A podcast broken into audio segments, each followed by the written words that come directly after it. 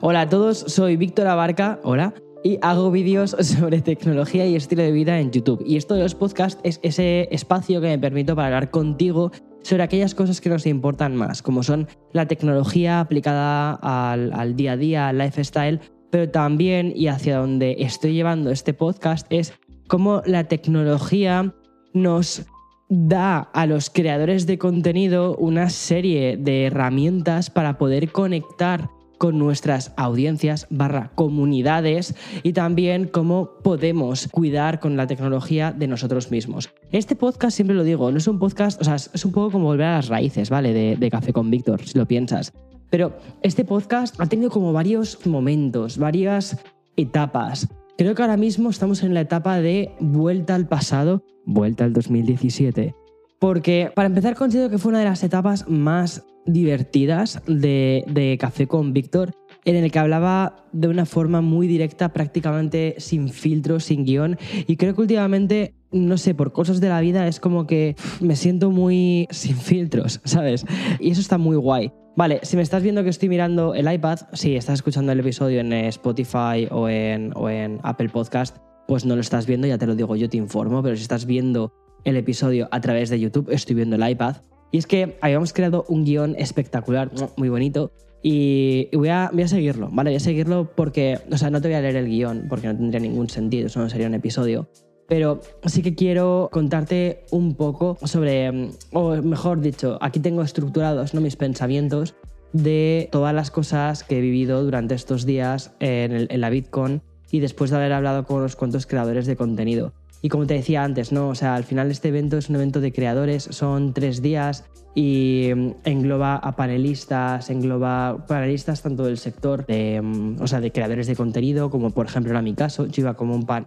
Iba como un panelista, sí, iba como lo que ellos llaman creador destacado, pero sí, era un panelista. Pues eso, más de 100 paneles, pero también llevan, por ejemplo, a gente de la industria, había, por ejemplo, representantes de Facebook, representantes de, de mm, em, YouTube, representantes bueno, de, Spotify, de un montón de diferentes ámbitos y todos ellos al final lo que hacíamos era hablar sobre cosas similares, que es sobre la creación de contenidos. Y realmente los testigos de este espacio son los fans, ¿vale? Los, los seguidores o las personas de la comunidad, como quieras llamarlo, pero al final era un montón de personas que iban allí pues a ver a los grandes nombres, ¿no? Estaban Germán Garmendia, que por cierto me lo encontré un par de veces en el hotel, a Ari Gameplays, eh, el Mariana, Rivers. Muchos de estos nombres yo no los conozco, ¿vale? Los tengo, los tengo aquí apuntados. Sé que son como mm, pesos pesados dentro de la industria, pero es verdad que son o sea, somos tantos, tantos, tantos creadores de contenido que muchas veces es muy difícil, ¿no? Seguirnos la pista a todos. Es muy difícil. Y básicamente, eh, durante. O sea, he tenido como diferentes momentos para poder hablar con otros creadores de contenido. No quiero, no quiero eh, hablar justo de esto aquí ahora mismo, o sea, de los nombres específicos, ¿no? Pero es muy curioso porque en ese tipo de, yo qué sé, pues por ejemplo, cuando te llevan desde el hotel al, al recinto, ¿no? Cuando estás en el recinto esperando para que te lleven a tu panel. Cuando estás, pues básicamente eso, en todos esos tiempos muertos que tienes, que es la parte menos fancy, la parte menos divertida de todos estos eventos. A mí que me gusta charlar muchísimo, que como te puedes imaginar hablo hasta con las piedras, pues al final siempre me ponía a hablar con, otros compañeros que, a ver, sobre todo porque es que yo creo que la, la, profesión del creador de contenidos está como muy romantizada, ¿no? Ahora los chavales dicen, ¿qué quieres ser de mayor? Me acuerdo que yo crecí en la época en la que la gente quería ser futbolista, quería ser médico, quería ser eh, una serie de cosas, estrellas de cine, ¿vale? Yo quería ser pasajero del tren, creo que eso te lo he contado alguna vez. Eh, pasajero, sí, sí, no quería conducir un tren, no quería llevar el tren, quería ser pasajero del tren. Pero bueno, yo es que creo que siempre he sido un poquito un chaval, un chaval rarito. Y mm, ahora preguntas a los chavales y te dicen, ¿tú qué quieres ser? Bueno, pues yo quiero ser youtuber Instagramer o TikToker, quiero ser eh, Twitcher.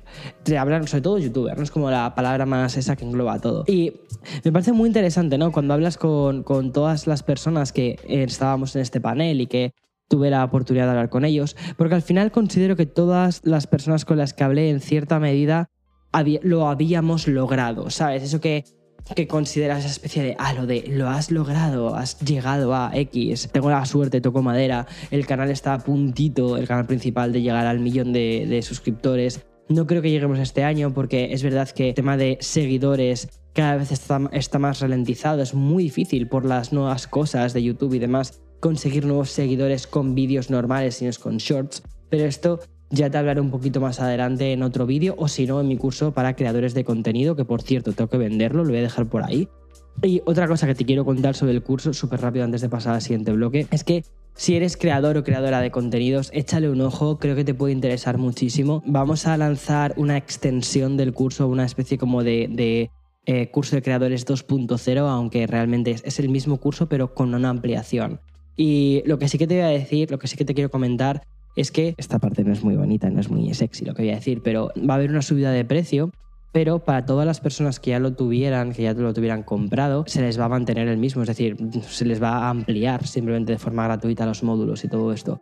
Y luego ya no solo es que tengas seis, son más de seis horas ahora mismo de contenido, creo que vamos a llegar a, con esta nueva extensión como a las siete horas de contenido, una locura. Pero lo, curioso es también la parte de comunidad, la parte en la que me puedes escribir por ahí para hacerme partícipe de tus proyectos.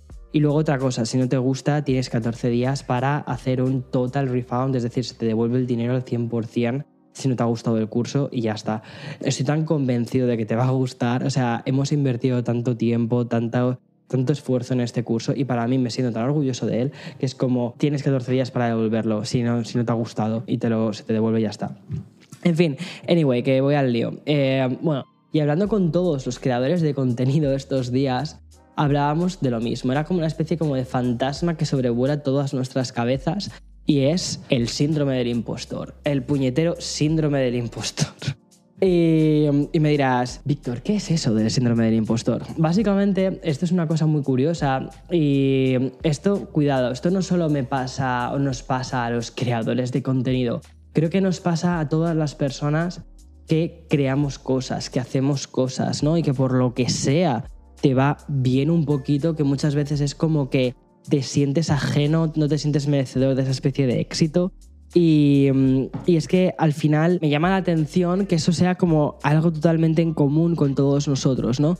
Con, o sea, sobre todo hablando el otro día con estos creadores, que todos en algún momento de nuestra carrera nos hemos sentido y nos hemos quedado como completamente paralizados por el efecto del síndrome del impostor porque sientes que aquello que estás obteniendo o no lo mereces o crees que va a terminar muy pronto. Antes de que abras los ojos la gente se va a dar cuenta de que eres un farsante y que eh, no mereces estar donde estás, ¿no?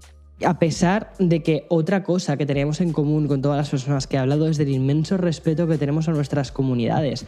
O sea, no he visto a ningún creador de contenidos que haya dicho, ah, no, yo es que sin mi comunidad sigo siendo eh, top. Y es como, no, no, no. O sea, todo el mundo tenemos un respeto que flipas a nuestras comunidades y sabemos muy bien que estamos donde estamos gracias a la gente que le da al botoncito de suscribirse, a la gente que deja nuestros comentarios, que nos apoya, que nos, eh, yo qué sé, que, que están ahí en modo cheerleader, ¿sabes? Y todos los creadores de contenido con los que hablé es exactamente eso. Y yo creo que es esa especie de necesidad también de querer mostrarle y, complacer a tu audiencia, ¿sabes? De decir, quiero que mi comunidad esté contenta con el contenido que hago. También creo que eso genera una presión que es alucinante porque dices, ¿y si en algún momento no llego a crear ese buen vídeo que mi comunidad está esperando ver. Y mira, te voy a contar un ejemplo que me pasó el otro día que me pareció súper curioso, ¿vale? Y que además ha sido una de las cosas que más me ha destrozado la cabeza durante estos días. Porque no, no fue, no fue todo como, wow, qué pasada, Víctor. Antes te decía que no había desconectado del todo, ¿no? Bueno, pues ahora te voy a contar un poco porque no he desconectado del todo. Pero antes, un momento para meter el sponsor. El otro día, bueno, esto ya me lo imaginaba, ¿vale? Iba, eh, bueno, estuvimos, antes de irme de vacaciones, hicimos un vídeo que era el de la Asus Rock Ally, ¿no? Una, una eh, es un PC portátil que a mí personalmente me gustó muchísimo y me apetecía compartirlo contigo. Era un vídeo que yo ya me imaginaba que no iba a tener demasiadas visualizaciones, ¿vale? Es un tipo de contenido que quizás es un pelín más ajeno al canal. Además lo saco varios meses más tarde de, cuando salió, pero bueno, ha sido cuando he podido tenerla. Las cosas son así a veces, ¿sabes? Es decir, en algunos productos pues voy muy bien de tiempo, en otros productos pues no voy tan bien de tiempo. Y este vídeo la verdad es que lo hice más para mí mismo, te soy sincero. Lo hice como una especie de tributo al producto porque ya sabes que a mí me gusta en el canal principal mostrarte aquellos productos en los que creo. Aquellas cosas que digo, Buah, es que esta pieza de tecnología te la tengo que enseñar. Porque la forma en la que decido qué vídeos subo, qué vídeos no, es un poco el tipo de vídeos que vería con mis amigos, ¿sabes? Es decir, o las cosas que le contaría a mis amigos. Por ejemplo, mi amigo Gonzalo y Jorge, ¿no? que están en España, que nos encantan los videojuegos. Pues este es el típico producto que, o, Víctor, ¿no? También. Es el típico producto que, con el que hablaría con Víctor, en plan de, oye, ¿has probado esta nueva videoconsola que realmente es un PC, no sé qué? Entonces, hago ese tipo de reviews muchas veces. Bueno, primero, las reviews en total, en general del canal, siempre, siempre intento que sean productos que me gustan. Pero más en concreto este, este era un producto que me gustaba mucho, pero que sabía que quizás no iba a tener el tirón que puede, por ejemplo, tener la review de un iPhone. Lo sé, pues ¿por qué? Pues porque conozco a mi comunidad. Sin embargo, decidí hacerlo. Lo que pasa es que el otro día cuando publiqué el vídeo, lo que no me esperaba es que iba a tener tan, tan, tan, tan pocas views, ¿sabes? Sobre todo inicialmente, luego ha ido creciendo con el paso de los días, pero sobre todo inicialmente no me esperaba que fuese a tener tan pocas views. Ha sido de los lanzamientos que peor han funcionado en el canal en mucho, mucho, mucho tiempo. Y para mí eso fue como una especie de, golpe en el estómago de estos que, no sé, o sea, porque muchas veces dices, ya Víctor, pero es que no, o sea, son views, no sé qué tal. Sí, sabes, lo que pasa es que para los creadores de contenido muchas veces yo creo que somos, somos o nos valoramos en función del último vídeo que haya publicado. Esto es hiper tóxico, ¿vale? Y esto mi psicólogo ahora mismo seguro que si me, si me estuviese escuchando estaría tirándose, bueno, él lo sabe porque esto se lo he contado varias veces, y se tira los, de los pelos, ¿vale? Pero es que es, es que es así, esa, es, eh, nosotros nos valoramos en función del último vídeo que hayamos publicado. Que el último vídeo ha funcionado que flipas, pues te sientes que eres el rey del mundo, que me encanta YouTube, me encanta mi trabajo, fíjate qué pedazo de vídeo, mira cómo mola, mi comunidad le está gustando está reaccionando positivamente y entonces estoy teniendo el aplauso de mi gente, ¿sabes? De mi comunidad. Y cuando de repente, tío, o sea, mm, ese vídeo no te funciona, ¿sabes? Lo que sientes es que has fracasado, que eres un fracaso, que no estás sabiendo eh, contentar a tu comunidad, que no estás sabiendo crear contenido para tu comunidad, para tu gente, para la gente que ha decidido darle al botoncito de suscribirse, que tu tiempo se está agotando. ¿sabes? Y eso ha sido como una especie de movida que me ha ido sobrevolando estos días durante, o sea, estando allí en, Ciudad de México, que fue cuando publiqué este vídeo, y me jorobó muchísimo ese día. O sea, ese día me acuerdo de... Además, estaba cruzando por la plaza del Ángel de la Independencia y me dijo Eloy, sé lo que te pasa, ¿quieres que hablemos del tema o quieres que lo ignoremos? le dije, quiero que lo ignoremos. O sea, exacta, o sea, él ya me conoce tan, tan, tan, tan, tan bien, ¿sabes? que era como, si quieres que hablemos del tema, lo hablamos, y si, y si no te sientes con la energía para hacerlo, no pasa absolutamente nada. La verdad es que vaya bendito, ¿eh? O sea, vaya bendito para aguantarme todas estas cosas y todos mis vaivenes. Pero es que yo creo que al final esa especie de búsqueda de la tendencia, la búsqueda también de la atención, del aplauso de nuestra, de nuestra comunidad, es lo que hace que también, pues a veces esa especie de síndrome del impostor, que cuando estás bien y de repente estás muy bien, sabes que va a haber un momento en el que estés mal y que baje todo eso, también eso es una cosa muy interesante. Y luego cuando de repente te encuentras con estos momentos de caída, dices, ¿ves, Víctor? ¿Ves? Te lo dije, te lo dije, que todo lo bueno no puede durar para siempre. ¿Ves? Esto es lo que te ha pasado por confiarte, por creértelo, por por pensar que esto iba a ser para siempre. Y flipas, ¿eh? Flipas lo que puede doler esto. Es muy curioso, ¿vale? Porque esto no es algo que haya sido únicamente mío. Esto ha sido algo que cuando lo puse en común el otro día con otros creadores, porque yo soy como muy de verbalizarlo, al igual que lo verbalizo contigo, lo verbalizo con todo el mundo. Y es que al final, si lo piensas, o sea, como todo lo que publicamos, todo lo que hacemos, ya sea en YouTube, ya sea en Instagram, o sea, todo tiene, todo lo que publicamos tiene una métrica al lado, ¿sabes? nuestros vídeos tienen los, las visualizaciones al lado. Entonces, vales en función de las views que tienes, no muchas veces del contenido tan bueno que hayas creado, ¿sabes? No, no, no, no. Vales en función de las views que tienes, los likes que tienes en las fotos de Insta, las, las personas que han visto tu historia, la cantidad de views que tiene tu TikTok. Entonces al final, esa especie de, de, constante... O sea, somos junkies de los números, básicamente, los creadores de contenido. Y eso creo que alimenta muchísimo también esa especie de trastorno que tenemos de, de síndrome del impostor. Porque es que además es muy curioso porque el síndrome del impostor no es que llegue cuando estás en tu momento de bajón. En tu momento de bajón, ¿vale? Que todos lo tenemos porque todos vamos así. O sea, o sea la idea es, voy a hacerlo al revés, ¿vale? La idea es como o sea, la curva no es así, no es recta, no es lineal, ¿sabes? Lo que pasa es, o sea, cuando haces eh, zoom in, lo que te das cuenta es que tienes así momentos de caída, momentos de subida, momentos de caída, momentos de subida. Y yo si le echo un ojo a, mi, a toda mi carrera de YouTube, es así, o sea, momentos de caída, momentos de subida, momentos de caída, momentos de subida, pero la tendencia general de la curva es siempre hacia arriba. Entonces, eso es como la parte guay, ¿no? La parte que dices, vale, ok, Sigo, sigo aquí, sigo en el candelero, sigo otro año más aquí. Gracias, gracias por elegirme, gracias por elegirme, gracias por elegirme. Pero cuando... O sea, no piensas, el síndrome del impostor no te llega cuando estás abajo de la curva, ¿sabes? Cuando estás abajo de la curva, lo que te dice, lo que, o sea, lo que te viene a tu cabeza es un, ya te lo dije, ¿ves? ¿Ves? Ya te lo dije. El síndrome del impostor viene cuando estás arriba. Cuando estás arriba y estás disfrutando, que te dice, eh, mira hacia dónde vas. Es como cuando estás en una montaña rusa, ¿vale? En, justo en, el Superman, ¿sabes? ¿Sabes cuál te digo? La montaña rusa de la Warner. Cuando estás en el Superman y estás justo en la primera parte de la montaña rusa, que de repente miras abajo, ¿vale? Y dices, madre mía, madre mía la que se viene, madre mía, mira, ¿ves esa, ¿ves esa caída? ¿Ves esa caída? Pues esa es la que voy a tener yo a nivel de números. Bueno, pues eso es un poco lo que piensas con esto del síndrome de impostor y es algo muy interesante. Sin embargo, una de las cosas con las que me quedé el otro día respecto a esto, primero, es que esto es algo común en todos nosotros, no solo en los creadores de contenido, sino en todas las personas que hacemos labores creativas, tanto escritores, tanto pintores, o sea, todo el mundo todo el mundo sufrimos de esto, de esta mierda, de esta, o sea, de esta, sí, de esta mierda, porque es lo que es, de un modo u otro. Entonces, querido, querida, si aún no te ha llegado y creas contenido en internet, no pasa nada, hold, my beer porque te va a llegar. Eh, lo mejor que puedes hacer es esto que te voy a contar. Uno, saber que no estás solo o sola, es decir, que a todos nos sucede. Y segundo, un consejo que me dieron el otro día y que me quedé alucinado es apóyate en tu comunidad. O sea, mira la comunidad que tienes y pon ese tipo de miedos en perspectiva. Muchísimas veces estos miedos son completamente infundados por nuestra cabecita, ¿vale? Que está ahí como anticipándose, está como trabajando extra y diciendo, uff, mira, te vas a quedar sin la merienda. Pero realmente, o sea, son, o sea, apóyate en las cosas reales, ¿vale? En lo táctil. ¿Qué es lo táctil? La comunidad.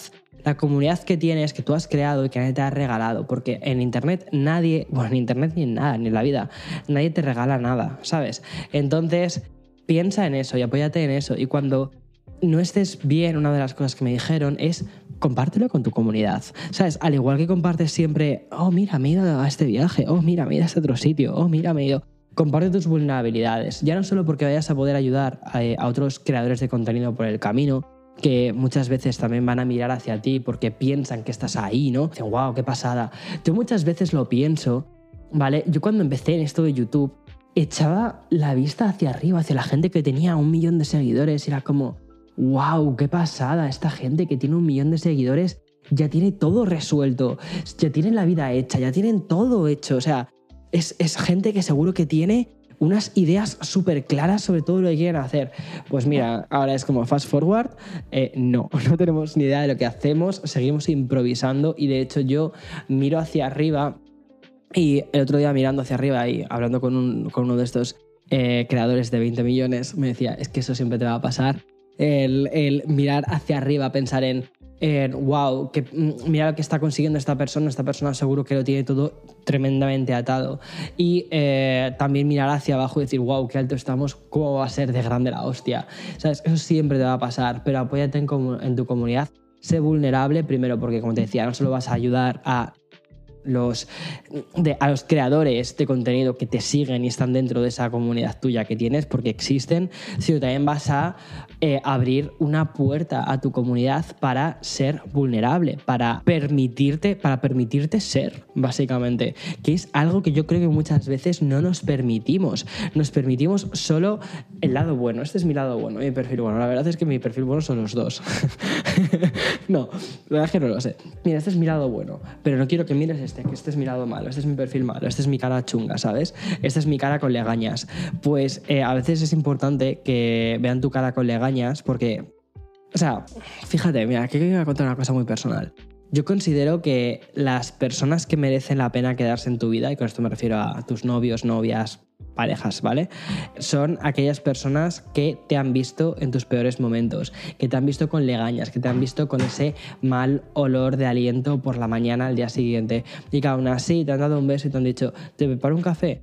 Ese tipo de personas son las que quieres en tu vida. Y a ver, obviamente esto no es la comunidad, ¿vale? Porque entonces, eh, ¿no? Eso sería muy chungo. Pero no lo, o sea, bueno, no sé, seguro que hay gente en OnlyFans que hace este tipo de cosas, no es mi caso. Pero a lo que voy es, eh, pero sí que es importante que la comunidad se quede también en tus momentos chungos, ¿sabes? Y la gente que te ve cuando estás dudando de ti mismo y que efectivamente no tienes toda tu vida resuelta y que digas, oye, pues mira, ¿sabes qué? Que yo todavía no tengo toda mi, mi vida resuelta, que a día de hoy sigo todavía intentando encontrarme, intentando dar un sentido a todo esto y que cuando estoy arriba, pues a veces me siento que estoy muy abajo, ¿sabes? Y cuando estoy abajo, pues me siento una mierda y ya está. O sea, y no pasa nada, ¿por qué? Porque al final todos somos monos que hace dos días aprendimos a hablar y a ponernos delante de una cámara y ya está, y punto. Y a ver, eh, tenía un guion, ¿lo he cumplido? No. Eh, tenía la parte de vulnerabilidades, sí, muy bien, eso, lo has cumplido, Víctor, perfecto. Y ya está, eso. Pues creo que he contado todo. He contado todo siendo súper anárquico con mi guion.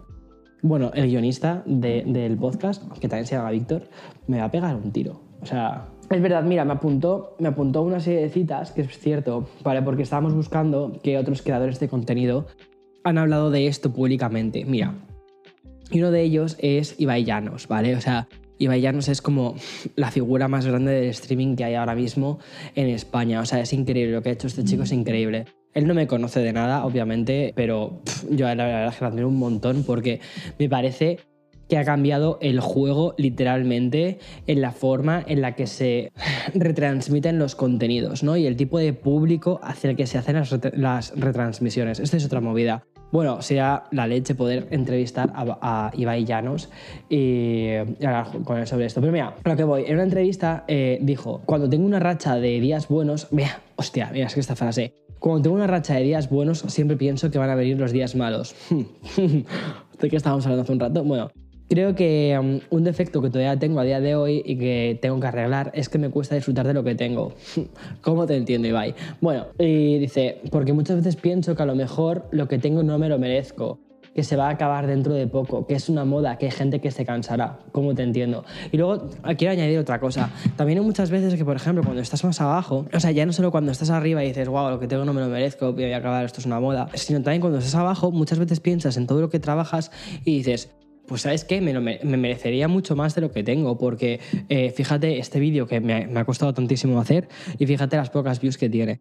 Entonces es como una especie como de, de dos dos caras de la misma basura, ¿sabes? Es como, estás en un momento en el que estás consiguiendo muchas cosas, pero sientes que no te mereces lo que tienes porque mm, la gente te va a descubrir y va a decir como, va, ves, al final no, no eras tan bueno.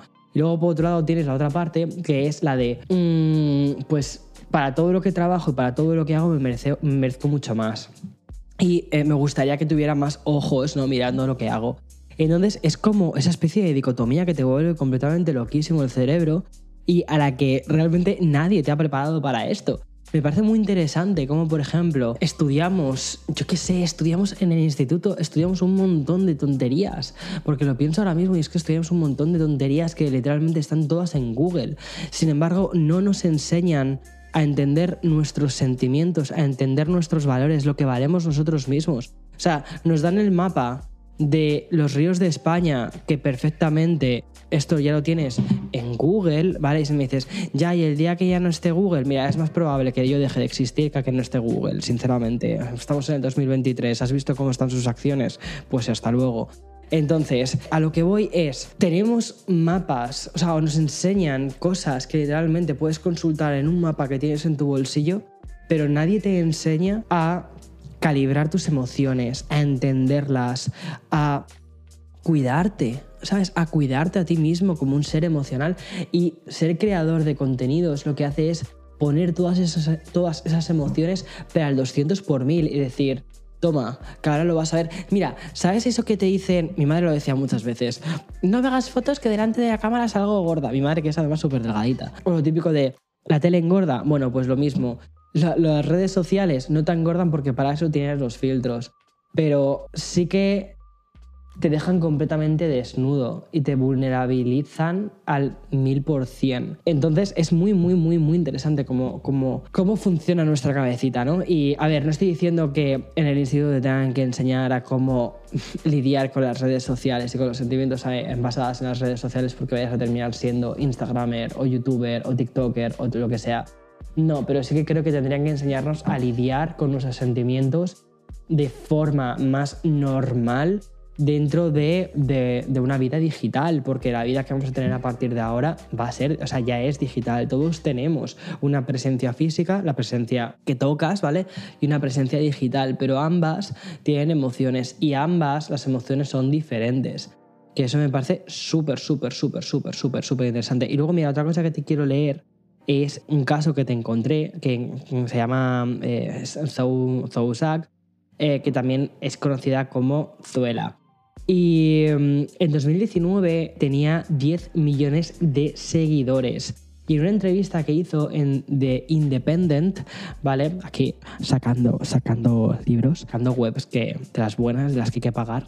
eh, dijo, dijo esto, ¿vale? Dijo, bueno, le preguntaron, ¿vale? Le preguntaron por el tema de sus logros. Y mira lo que dice. Estoy constantemente dudando de todo lo que he logrado.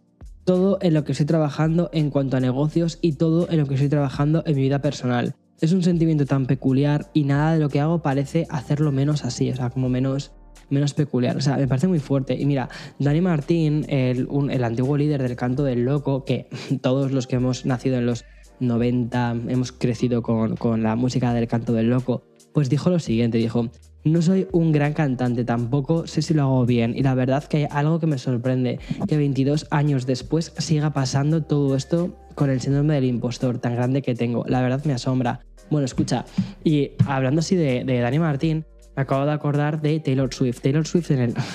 De hecho, ya sé cómo llamar el podcast. ¿Qué tenemos en común Taylor Swift y los creadores de contenido? El síndrome del impostor. Toma, ya tengo título, ya tengo título. O sea, y encima, o sea, súper. Porque ahora mismo Taylor Swift está en lo más grande de su carrera, yo creo, ¿eh? Va- vamos, o sea, si ya era grande esta, esta señora, o sea, ahora mismo es enorme. Bueno, a lo que voy. en- tiene un documental muy bueno en Netflix que se llama Miss Americana. Y básicamente en el documental, o sea, el documental es una. es entender de verdad el síndrome del impostor. O sea, Taylor Swift, que ha conseguido todo lo que tiene que. O sea, todo lo ha habido por haber, ¿vale? Ha vendido mm, estadios, ha vendido arenas, que es lo mismo que un estadio. eh, ha vendido álbumes, ha vendido todo, todo, todo, todo, todo. Y luego tiene una comunidad de fans. O sea, que es que los Swifties, ¿vale? Los Swifties no es que sean fans, es que es religión. O sea, es siguiente nivel, ¿vale? Lo de, lo de los Swifties con Taylor Swift. Y a lo que voy con esto es. Taylor Swift en el documental de Miss Americana, si te acuerdas, básicamente gran parte o la segunda mitad del documental, si no lo has visto, mira, para esto y ponte a ver eso. Pero básicamente lo que cuenta es cómo, mira, cuando hizo el disco de Reputation, que le funcionó un poco mal, bastante mal, ¿te acuerdas del comentario que hizo? O sea, ¿te acuerdas de cuando le dicen que el disco encima no tiene ninguna nominación para nada? Se enfada, se enfada, o sea, se queda como muy decepcionada. Dice, bueno, pues hay que crear otro. ¿Por qué? Porque ella sabe que tú eres tan buena o eres tan bueno como lo último que hayas publicado. Ella venía de hacer un pedazo de disco, el de 1989, ¿no? Y de repente eh, publica este, este otro álbum que no le funciona tan bien y además con todas las controversias que ha tenido con, con Kanye West y todas estas movidas. Entonces, y cómo ella había intentado ¿no? cambiar la narrativa a través de, de Reputation y cómo no lo había salido demasiado bien. Además que fue un álbum que ya estaba un poco como muerto antes de nacer, ¿no? Con algunas canciones, algunos singles que no llegaron a salir y demás por ciertas cosas que pasaron aquí en Estados Unidos. Luego la canción que hizo también para este documental, que, que era muy bonita, la de Only, Only, Only the Youth, creo que era, que era muy bonita. Eh, bueno, en cualquier caso, y hablaba mucho sobre el síndrome del impostor, sobre cómo ella se sentía muchísimas veces muy abajo, muy en la basura, muy en la mierda, ¿no? Porque decía, es que yo no sé cantar, yo no sé, yo no sé bailar, yo no sé dar un espectáculo. Lo que sé es componer. Y siempre decía, ¿cuándo se van a dar cuenta? O sea, es que eso me, es que me gustó un montón. Que decía, ¿cuándo se van a dar cuenta de, eh, de que yo no soy una cantante, o sea, de que yo no sé hacer ese tipo de cosas. Pero es como, Taylor, es que no te queremos porque sepas cantar, te queremos por lo que nos transmites cuando cantas, ¿sabes? No necesito que tengas la voz de Adele, Adele es Adele, pero tú eres Taylor Swift. Y yo creo que cuando, cuando ha entendido ese tipo de cosas, cuando Taylor por fin ha entendido lo que tiene es un ejército de Swifties, que la amamos, eh, es que a mí me gusta mucho Taylor Swift, no sé si lo has notado. Pues claro, cuando entiende eso, ¿vale? Es cuando por fin dice, ok, estoy en paz conmigo misma y empieza a crear los mejores álbumes de su historia.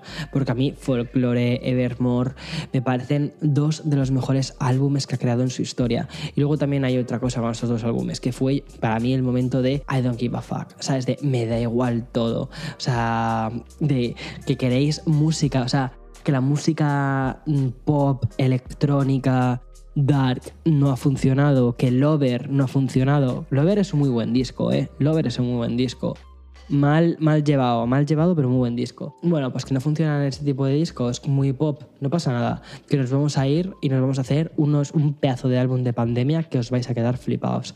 Y así fue como sacó Folklore y Evermore, ¿no? Las dos caras de, las dos caras de la misma historia.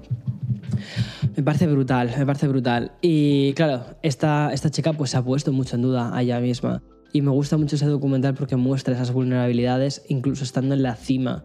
Lo cual demuestra que muchas veces puedes estar efectivamente en la cima, estás en la cima y sentirte muy solo. Sí, pues sí, chico, pues sí. La cima no hace falta que la cima sea Taylor Swift. La cima pueden ser tus 100.000 suscriptores en, en, YouTube, puede ser tu millón de suscriptores en YouTube o tus 20 millones de suscriptores en YouTube. La cima son esos momentos ¿no? de, estar arriba, en la, en la parte de arriba de, de la curva y sentir que esa curva en algún momento va a ir hacia abajo, que van a descubrirte y que te vas a quedar solo y con el culo al aire. Pero la verdad y la realidad es que eso no es cierto, porque siempre vas a tener a una comunidad la misma que te ha llevado hasta la cima, va a ser la misma que te respalde cuando decidas abrirte y decirles, chicos, me siento así. Y te digan ellos, pues no tienes por qué sentirte así. en fin, eh, es muy guay haber podido compartir contigo este, este, este episodio de Café con Víctor, esta charla. La semana que viene, además, vamos a subir un episodio muy chulo que es sobre la importancia de desconectar, tanto si eres creador de contenidos como si te dedicas a trabajos creativos o incluso es que, o sea, ahora mismo, seamos sinceros, con todo el tema de estar conectados 24/7, es muy difícil, ya no solo para los creadores de contenido, incluso para, para cualquier otro trabajador, ¿no? El saber dónde poner el límite. Y la semana que viene voy a, voy a traer a un creador de contenidos que le, que le conocí el otro día justo en el evento y al cual, o sea, conectamos muchísimo, o sea, no le conocía y conectamos de repente como, ¡pum!, conectamos muchísimo. Y mm, justo estábamos hablando de. Lleva, él lleva un año y pico sin subir un vídeo. Y estuvimos hablando justo sobre el tema de desconectar y me dijo: Si quieres, te digo yo sobre desconectar, que llevo un año y medio sin subir vídeos. Y encima teniendo una comunidad de gente brutal. Y la cantidad de personas que luego le paraban para hacerse una foto con él, gente de su comunidad para hacerse una foto con él, cuando lleva un año y medio sin subir un vídeo, o sea, es alucinante. O sea, lo, cómo le querían, ¿sabes? Y cómo le respaldan. Y eso fue algo que me inspiró muchísimo y dije, Luis, tío, tienes que venir el próximo día para, el podcast. Así que nada, te traeré a, Luis eh, Blogs Paper, que, es la caña. Y así que si no estabas suscrito o suscrita, suscríbete. Hazlo tanto en Spotify, en Apple Podcast, YouTube, por supuesto, suscríbete en YouTube, aquí al canal principal, a todo. Y nos vemos y escuchamos la semana que viene. Chao.